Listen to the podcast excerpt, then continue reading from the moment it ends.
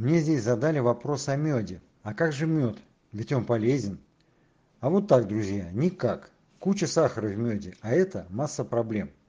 Он как и лекарство. Одно лечит, а другое калечит.